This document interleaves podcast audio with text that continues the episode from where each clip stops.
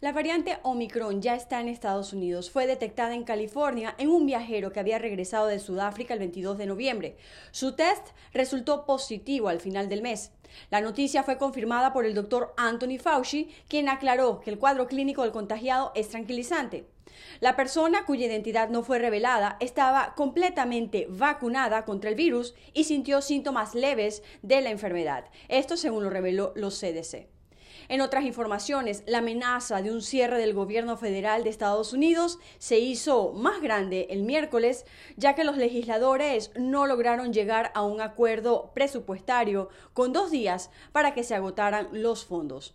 El Congreso tiene hasta el viernes por la noche para elaborar un nuevo presupuesto a fin de evitar una interrupción repentina de la mayoría de las llamadas operaciones no esenciales del gobierno federal, lo que pone a cientos de miles de trabajadores en licencia sin goce de sueldo. Por otra parte, la Agencia de Estados Unidos para el Desarrollo, y conocido por sus siglas USAID, dio a conocer el miércoles que Estados Unidos y México sumarán esfuerzos para abordar las causas fundamentales de la migración irregular desde el norte de Centroamérica. Esto con el programa Sembrando Oportunidades. Esto, de acuerdo con el USAID, serán ellos los encargados de coordinar con la Agencia Mexicana para el Desarrollo y la Cooperación Internacional para ayudar a unos 500.000 jóvenes en riesgo en sus comunidades de origen como lo son en El Salvador, Guatemala y Honduras.